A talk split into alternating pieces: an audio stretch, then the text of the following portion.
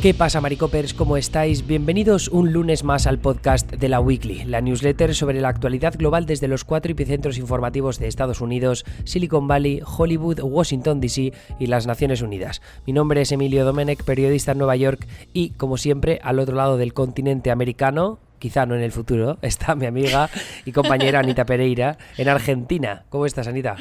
¿Qué tal, Emilio? Tanto tiempo, Dios mío, estamos volviendo al podcast eh, con ambos después de unas largas vacaciones. Nos lo, hemos pasado muy bien. A ver, en realidad tampoco han sido tantísimas vacaciones. Pues lo que pasa es que los eh, suscriptores premium de la Weekly sí que han recibido más actualizaciones por nuestra parte.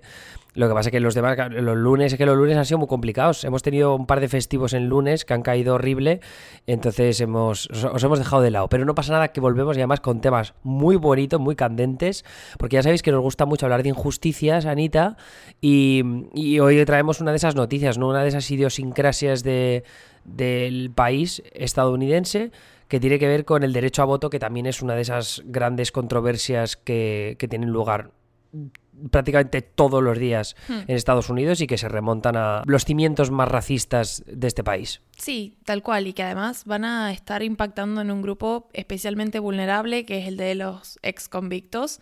Por ahí hemos hablado de vulneraciones al derecho al voto para otras minorías, minorías étnicas, raciales, por ejemplo, que es como un tema bastante eh, hablado en Estados Unidos y fuera de Estados Unidos, porque bueno, es una problemática que los atraviesa históricamente, pero este es un grupo del que yo al menos siento que no se habla tanto y sí que tienen muchas veces comprometidos sus derechos y que esta situación de vulnerabilidad hace que, eh, bueno, justamente como que estén más expuestos a eh, cuestiones como las que vamos a hablar hoy que son bastante complejas, pero bueno, evidentemente queda mucho camino que recorrer en materia de derechos. A, mí me parece además que es un tema perfecto porque me parece que ilustra de una forma como eh, hay, veces en las que no es necesario que haya una ley que estrictamente prohíba el derecho a voto. A veces simplemente con asustar ya es suficiente, ¿no? Y encima con cuando tienes poblaciones vulnerables que van a sufrir mucho más eh, ese miedo a hacer algo que en cualquier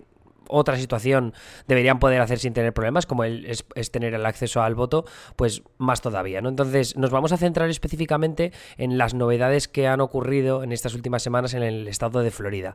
El estado de Florida mm, le hemos prestado bastante atención también porque Ron DeSantis, que es el gobernador republicano de allí, eh, ha intentado luchar muchas guerras culturales al mismo tiempo, también para intentar realzar su perfil nacional. Recordemos que Ron DeSantis es una de esas figuras republicanas que suena como posible candidato a la presidencia en 2024, quizá incluso eh, enfrentándose a Trump, ¿no? Y esta es una otra batalla más que se acerca un poco al trumpismo. Es verdad que DeSantis se ha intentado alejar de Trump y se ha intentado alejar de la mayoría de polémicas, se ha intentado alejar también de defenderle personalmente. Y esto a Trump le ha cabreado de sobremanera porque ya sabemos que Trump lo que busca es la lealtad total y absoluta. Entonces, DeSantis en esa forma de alejarse de Trump pero no perder a sus votantes, lo que está haciendo aquí es eh, poner el foco en un asunto muy controvertido entre la base de votantes de Trump, que es el, el, voto y todo lo que tiene que ver con el posible fraude electoral, ¿no? Entonces, hace un par de semanas, Ron DeSantis anunció la detención de 20 personas acusadas de fraude electoral por las elecciones de 2020 porque habían votado de forma ilegal, ¿no? Esto era, eh, y es, volvemos a lo que decía Ana, ¿no? De exconvictos, en este caso específico, que habían cometido homicidios o agresiones sexuales y que por tanto eso eh, les exime de votar, no pueden votar. No hay muchos estados en Estados Unidos que prohíban votar a los eh, exconvictos y de hecho Florida había cambiado su ley después de que se votara por referéndum, que es algo que os explicará ni tampoco más en profundidad. Pero el caso es que dentro de los, eh, creo que son cuatro estados, cinco con Florida, pero no, eran, solo cuatro, ahora son tres, pero aún así Florida todavía limita que puedan votar aquellos que han cometido homicidios y agresiones sexuales. Entonces queremos descifraros un poco a qué se debe este anuncio. ¿Por qué Ron DeSantis de repente hace una rueda de prensa para anunciar que ha, que ha detenido a 20 personas? Esto principalmente, y solo por empezar, eh, tiene que ver con la Oficina de Crímenes Electorales y Seguridad, que es una, oficina estatal que creó de Santis, eh, ayudado por sus aliados republicanos en las cámaras legislativas estatales de Florida, y ahora, pues para presumir de lo que están consiguiendo dentro de esa oficina, en la que por cierto hay invertidos millones de dólares para que funcione bien, pues presumir ha sido lo primero de haber detenido hasta, estas 20 personas que por lo visto votaron pese a que tenían impedido hacerlo. Entonces, eh, para contar esto un poco mejor hay que remontarse al año 2018, Anita, que es cuando se propone a referéndum la llamada enmienda 4 o enmienda cuarta, ¿qué, ¿qué es lo que hacía exactamente? Bueno, básicamente hasta 2018 en Florida cualquier persona que hubiera cometido un crimen tenía que pedir al gobernador que se le restituya el derecho al voto una vez que eh, hubiera cumplido su condena, ¿no? Entonces, eh, bueno, esto tiene que ver todo con un historial de eh, la era Jim Crow, cuando el objetivo en realidad era limitar el acceso al voto de los afroamericanos, que suelen ser los que más, terminan en mayor proporción en la cárcel y cumpliendo condenas de ese tipo. Entonces, es todo parte de un gran sistema, ¿no? Pero la realidad es que hasta 2018 en Florida todavía había esta restricción y es cuando hay muchos eh, grupos de derechos civiles y movimientos que están intentando justamente reconquistar esos derechos perdidos para los ex convictos y lo logran en una buena medida con la, aprobación de la enmienda 4, que es eh, una enmienda bueno, que se sometió a referéndum, demás, hubo muchísima campaña, eh, mucho activismo alrededor de todo este de todo este intento de, restituir los derechos, y es cuando se restaura el derecho a la mayoría de los criminales condenados en el Estado, con la excepción de aquellos que han cometido delitos graves violentos, que en esa categoría, bueno, entra lo que es homicidio, abuso sexual, pero deja fuera a un montón de personas que, que estaban cumpliendo condenas y que condenas que van desde tráfico de drogas hasta entrar ilegalmente a un lugar en construcción, eh, porque están calificados como delitos graves, entonces eh, se les quitaba el derecho a voto a todos en esa categoría. Y bueno, lo que, lo que agrega es una distinción un poco más justa, si se quiere, para restituir el derecho al voto a una gran cantidad de personas que bajo los términos en los cuales se, pensó esta enmienda, digamos, no habían cometido crímenes o delitos lo suficientemente graves como para que se les quitara el derecho a voto, ¿no? Y quedó la excepción solamente para aquellos delitos graves violentos como el homicidio, eh, el abuso sexual, como los, principales, ¿no? Lo que pasa es que, claro, eh, hubo muchísima campaña por parte de los movimientos sociales para lograr esto y una vez que se logró, eh, se tuvo que trabajar después mucha campaña para dar a conocer este éxito, porque es lo que pasa, digamos, o sea, estaban peleando eh, a contracorriente porque los republicanos eh, tienen una posición en contra ¿no? de este tipo de, de iniciativas, entonces acá juega mucho la desinformación. Si la gente no sabe. Bueno, solo, te quiero parar un poco, ¿eh? porque, porque, ah, es verdad que acabas de decir que los republicanos no están interesados en este tipo de iniciativas, pero es importante también recalcar por qué, ¿no? Porque dices, eh, ¿pero qué pasa? ¿Que a los republicanos no les gusta que la gente vote? ¿Es eso cierto? ¿Estás diciendo que son directamente antidemocráticos? A ver, eh, Sí y no. Entonces, eh, el, sí es porque la razón por la que no quieren que se apruebe este tipo de medidas es porque la mayoría de los ex convictos, o sea, o al menos de forma desproporcionada, eh, si lo comparas con el ratio de población, son afroamericanos. Entonces, la gente, mucha de la gente que sale de la cárcel y que no puede votar son afroamericanos que en, ya sabemos que en su gran mayoría votan por candidatos demócratas. Por encima del 80% votan por candidatos presidenciales demócratas. Entonces, en un estado bisagra, o al menos históricamente bisagra como Florida, que a veces vota por demócrata, a veces vota por republicano, que de repente tenga mm, pues miles y miles de personas nuevas, muchos de ellos afroamericanos, que van a votar por demócrata por encima del 70-80%, eso, es lo problemático, ahí está el, fleco importante. Es una cuestión estratégica en su mayoría, pero también digamos, pienso esto de que la ley estuvo vigente hasta 2018, que ha sido básicamente ayer. Entonces, también hay mucha em, tradición en Florida en, términos de cómo se piensa al ex convicto y cómo se piensa en relación con la democracia. Eh, entiendo que hay mucha, mucha, eh, en el imaginario social, digamos, está muy presente esta idea de que eh, no se merecen formar parte de la democracia porque vamos a dejar que una persona que cometió este crimen X tenga derecho al voto cuando justamente ha cumplido una, pena en prisión por todas estas cosas. Entonces, claro, eso hace que sea mucho más difícil luego que se aprueba la enmienda 4, la enmienda cuarta, em, hacer campaña de información para que se conozcan estos derechos, porque en realidad como que entran en conflicto muchas cuestiones. Por un lado, obviamente los intereses republicanos de eh, no, de repente no tener una masa de votantes que, que les juegue en contra, pero también la cuestión eh, a nivel de valores de muchas personas que viven en Florida y que estaban aferradas a la idea de, bueno, a la gente que va a prisión no se la deja votar porque así es como debe ser y de repente las cosas cambian y bueno, hay que ir gestionando eso a nivel social también. Y luego aparte tienes a los republicanos que incluso cuando pierden un referéndum de estas características y lo perdieron de forma abrumadora, por cierto, que fue por encima del 60 y pico por ciento de los votantes en Florida, eh, incluso en un año que ganó Ron DeSantis, gobernador republicano, que ganó eh, Rick Scott, senador republicano, contra Bill Nelson, que en este caso era un senador demócrata, perdió el senador demócrata. O sea, en un año de esas características, aún así, la abrumadora mayoría de los votantes de Florida votaron a favor de esta enmienda cuarta de la que os está hablando Anita y lo que hicieron fue eh, el, llamado, el llamado power grab, ¿no? El agarrar poder. Esto eh, se ha visto en multitud de ejemplos, uno que me gusta a mí mucho recalcar es el de Wisconsin. El gobernador de Wisconsin, Scott Walker, perdió en 2018 y en la llamada Duck Session, ¿no? que es la, la sesión del pato que transcurre desde que alguien pierde unas elecciones en el mes de noviembre y antes de tener que ceder el poder en enero, en esos meses, esos dos meses, lo que hace es aprobar muchas leyes para eh, intentar pues pasar cosas que le interesen o intentar quitarle el poder al que vaya a venir después. Y Scott Walker hizo eso, ¿no? Como tenía mayorías republicanas en las cámaras legislativas estatales de Wisconsin, pues empezaron a aprobar leyes para que el gobernador demócrata que venía después, Tony Evers, perdiera facultades ejecutivas para poder, pues yo que sé, cargarse regulación, para intentar luego em, aprobar nuevas medidas del medio ambiente, ese tipo de movidas.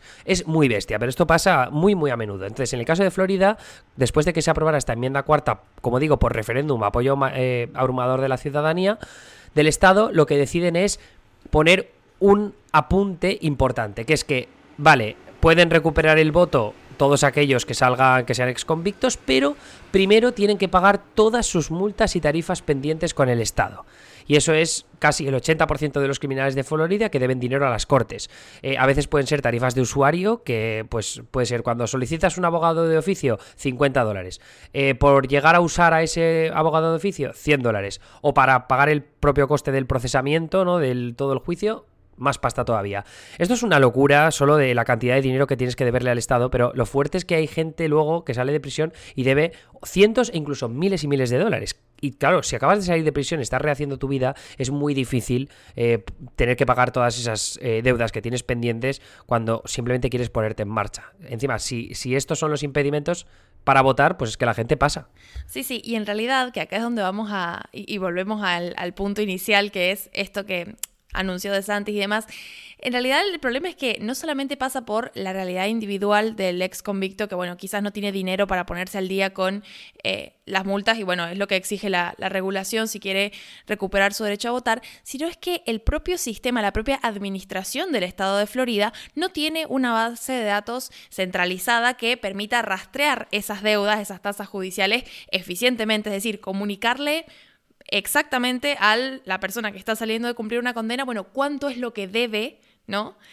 Y después, en la, segunda parte, ¿no? Tampoco está incorporado en el sistema en el cual uno, bueno, se, registra para votar, ¿no? Que esas personas, por ejemplo, estaban cumpliendo condenas por un, un tipo determinado de, delito, que es el que los excluye de poder votar. Y acá es donde empieza, eh, digamos, el tema que, nos ha servido de, puntapié para hablar de esto, y es el hecho de que hay un montón de personas dentro de estas, bueno, estas 20 personas que, de las que hablaba De Santis y que detuvo De Santis, que en realidad se pudieron registrar para votar, siguieron todo el proceso en la, administración del Estado de Florida, en ningún momento les puso ninguna traba, y recién ahora se están enterando de que lo que hicieron fue cometer fraude electoral y, de alguna forma violar un montón de, leyes relacionadas con el ejercicio del voto en el proceso, pero eh, no tuvieron ninguna traba por parte de la administración que en, digamos, circunstancias eh, correctas, ¿no? debería haber habido alguna alarma al interior del sistema que permite a, los votantes registrarse y bueno, y que estén en condiciones para ejercer su derecho al voto. Y además que es que es una minoría abrumadora los que hayan podido cometer fraude electoral que, y además que, sea, que no se hayan confundido. Es decir, que hayan encontrado todavía a alguien que específicamente había salido de prisión con un crimen que le impedía votar, por ejemplo, con un homicidio, y que lo hubiera, o sea, que hubiera intentado votar adrede sabiendo que tenía prohibido votar, es que, vamos, me costaría pensar que van a encontrar un solo ejemplo de alguien que ha estado que, tan descabellado que va a querer hacer fraude electoral sabiendo que no puede votar. Y lo que se está demostrando ahora, eh, o al menos esto es lo que alegan los que han sido denunciados, las personas que han sido detenidas, han dicho en entrevistas que es que, oye, que ellos recibieron documentos oficiales por parte de su distrito electoral para ir a votar. Entonces, si tú estás en tu casa, acabas de salir de prisión, has saliste de prisión hace unos años y has escuchado, pues que, porque es que también hay que pensar, en la cabeza de la gente, que hay mucha gente que no lee el, eh, el New York Times ni el Tampa Bay Times como hacemos nosotros porque nos gusta mucho este tema y os lo estamos contando porque os queremos traducir la actualidad. Hay mucha gente que de repente, ay, sí es verdad, el otro día, o sea, hace unos años votaron por esto para que los ex convictos podamos votar, ¿no? No saben eh, los intríngulis, ¿no? De esta, de esta ley, de lo que se ha aprobado con la enmienda cuarta, cuarta. Entonces, de repente les llega una carta a casa y en esa carta pone, este es el formulario para registrarte para votar, tú enlazas una cosa con otra y dices, ah, mira, pues sí que puedo votar. Te registras para votar. Nadie te dice nada. Vas al sitio, a, a las urnas, ¿no? Al colegio electoral para hacer tu derecho a voto. Y te siguen sin poner impedimentos. Y luego, a los dos años, o a los cuatro años, depende de si votaron en 2018 o 2020, te detienen. Y el gobernador del estado, no, conforme con eso, hace una rueda de prensa anunciando que te han detenido, que eres un criminal por haber votado cuando te llegó la puta carta a casa. Es que es acojonante, tronco. Es una locura. Es una locura porque además lo que le están diciendo a esta gente es que ellos tienen que conocer mejor la ley que el propio estado de Florida. es totalmente cierto, tío. Es como, es como, ah, mira, o sea, eh, eh, se te presento aquí todas las cosas como guays, tal, no sé qué, ¿no? Pero en el fondo me estoy, estoy diciendo, los criminales son muy malos, son muy malos. Pero mira todas estas cositas bonitas que puedes hacer, ¿eh? Las puedes hacer, igual no las puedes hacer, pero yo te las enseño. Y de repente cuando las haces, ¡ah! ¡Te pillé! ¡Lo has intentado hacer! ¡Cabrón! ¡Te he pillado! Es que es una trampa. Es una trampa. Es absurdo.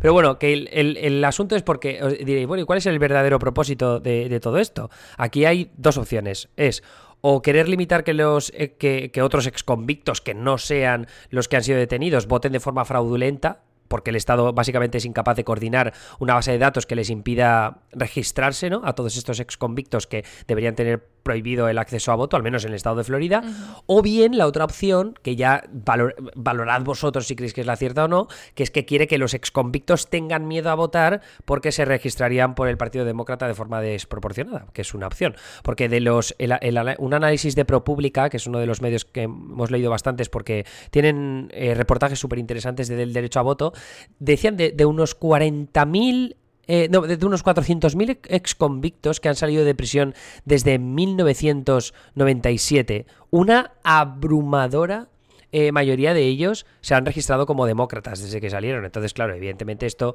eh, entiendo que, les pueda dar un poco de miedo a los republicanos. Pero a mí me preocupa que este tipo de ruedas de prensa quizá no tengan tanto el objetivo de despertar el miedo entre esos votantes como de intentar ganarse el respeto Ron DeSantis de los votantes de mm. Trump que creen que se ha cometido fraude electoral a gran escala, que creen que sigue habiendo gente que está intentando que ganen los demócratas mm, y lo hacen eh, de formas ilegales. Y, ya está, ¿no? Es simplemente como ganarse a esos votantes, porque es verdad que hay otros ejemplos, por ejemplo, que detectaron a gente que en The Villages, que es como una es una ciudad para jubilados en Florida donde hay mucho votante republicano y hace unos cuantos meses se detectó a gente que había intentado votar varias veces por Trump. Entonces, para eso no hizo rueda de prensa, pero para esto sí. Entonces aquí hay un, como una. Yo, lo veo como una doble.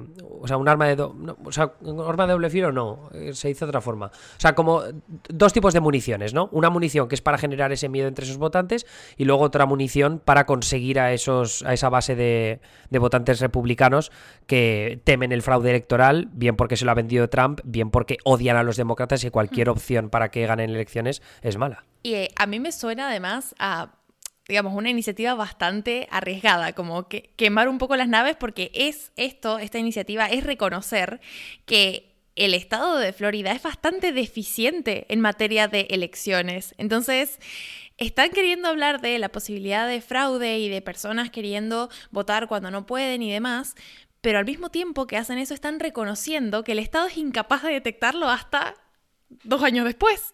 Entonces, qué fuerte, qué fuerte porque lo que genera es muchísima desconfianza en el sistema electoral en general. Y bueno, no hay democracia que sobreviva a eso, creo. Pero bueno, habrá que ver cómo, cómo afecta, sobre todo bueno, en, las elecciones que tenemos ahora en, en la puerta, que es prontísimo. ¿Sabes cuál es el otro problema? Que como no hay bases de datos ni registros oficiales, es muy difícil saber cuántos votantes exconvictos que, ¿sabes?, salieron eh, de, prisión hace poco y pudieron recuperar su derecho a voto, gracias a la enmienda cuarta, ¿cuántos de ellos han podido votar? Esto lo tienen que hacer al final asociaciones independientes que reciben un montón de dinero de multimillonarios, filántropos, que están interesados en que haya gente que recupere el dinero al voto. Porque creo que Mike Bloomberg, el que fue alcalde de Nueva York, que tiene muchísima pasta, creo que metió bastante dinero en esta campaña. Entonces son esas asociaciones, esas organizaciones en paralelo las que se tienen que encargar de analizar todo esto. O luego medios de comunicación como ProPublica que hagan investigaciones más en profundidad acerca de qué es lo que está pasando realmente en estas instancias. Lo cual me parece completamente absurdo y un ejemplo más de la decadencia estadounidense. Totalmente. Así que, bueno, eso es otra, otra conclusión más muy positiva de lo bonito que es este país, ¿verdad? Con razón te vas a volver.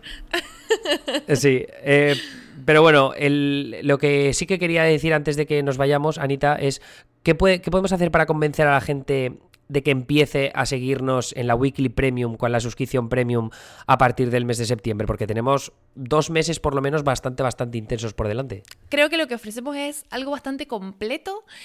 Yo, igual, eh, la opinión más imparcial no es la mía, evidentemente, pero creo que una de las mejores cosas que tiene la Weekly Premium es, primero, eh, el hecho de que tratamos lo más posible de adaptarnos a la gente que nos lee y la posibilidad de, recibir el feedback y de de verdad eh, generar un producto que a la persona que está intentando conectar con nosotros, conectar con la weekly, le sirva y en segundo lugar, que nada, yo estoy convencida de que una de las mejores coberturas de lo que pasa en América está acá.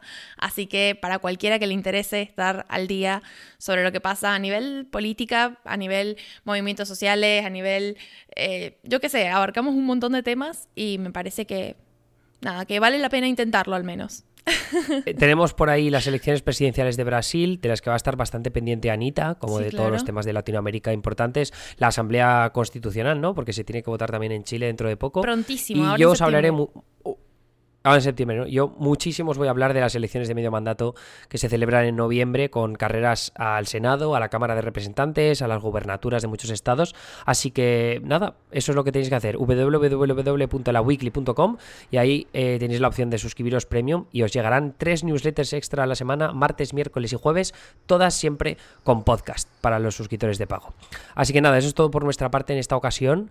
Eh, bueno, escucháis mañana a Anita los Premium y el jueves volveré yo con alguna cosilla de Silicon Valley o de Hollywood. Está todavía pendiente. Anita, muchas gracias una semana más y te escucho la semana que viene. Así es. Adiós. Hasta luego.